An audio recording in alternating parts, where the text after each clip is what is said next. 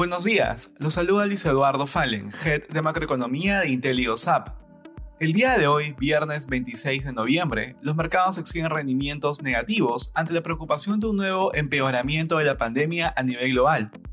De manera particular, en Estados Unidos los futuros apuntan a pérdidas significativas, luego de que las autoridades sanitarias en Sudáfrica alertaran sobre una nueva variante de rápida expansión en su país.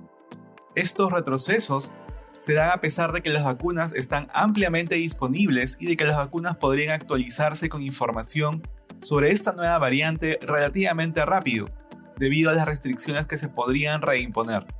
En este contexto, las compañías cíclicas como las de turismo o consumo discrecional son las que más retroceden previo a la apertura. En la eurozona, las principales bolsas de la región caen ante los reportes de la aparición de una variante más contagiosa en Sudáfrica que tendría más de 30 mutaciones.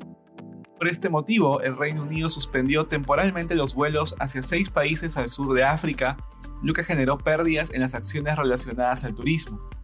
Esta información puso cautelosos a los inversionistas, quienes ya estaban preocupados por el incremento reciente en los casos de COVID-19 en Alemania, Australia e Italia. En Asia, los índices cayeron. El mercado de Hong Kong cerró a la baja ante un incremento en los casos de COVID-19 en el país. Por otra parte, se reportó que el gobierno le habría pedido a la compañía Didi que se desliste de la bolsa de Nueva York, lo que generó pérdidas en el sector tecnológico. Por su parte, el Nikkei también cerró a la baja ante las preocupaciones por un agravamiento de la pandemia. Respecto a commodities, el precio del oro sube mientras los inversionistas se mantienen cautelosos. De otro lado, los precios del cobre y el petróleo caen ante temores de una reducción en la demanda. Gracias por escucharnos y si tuviera alguna consulta, no duden en contactarse con su asesor.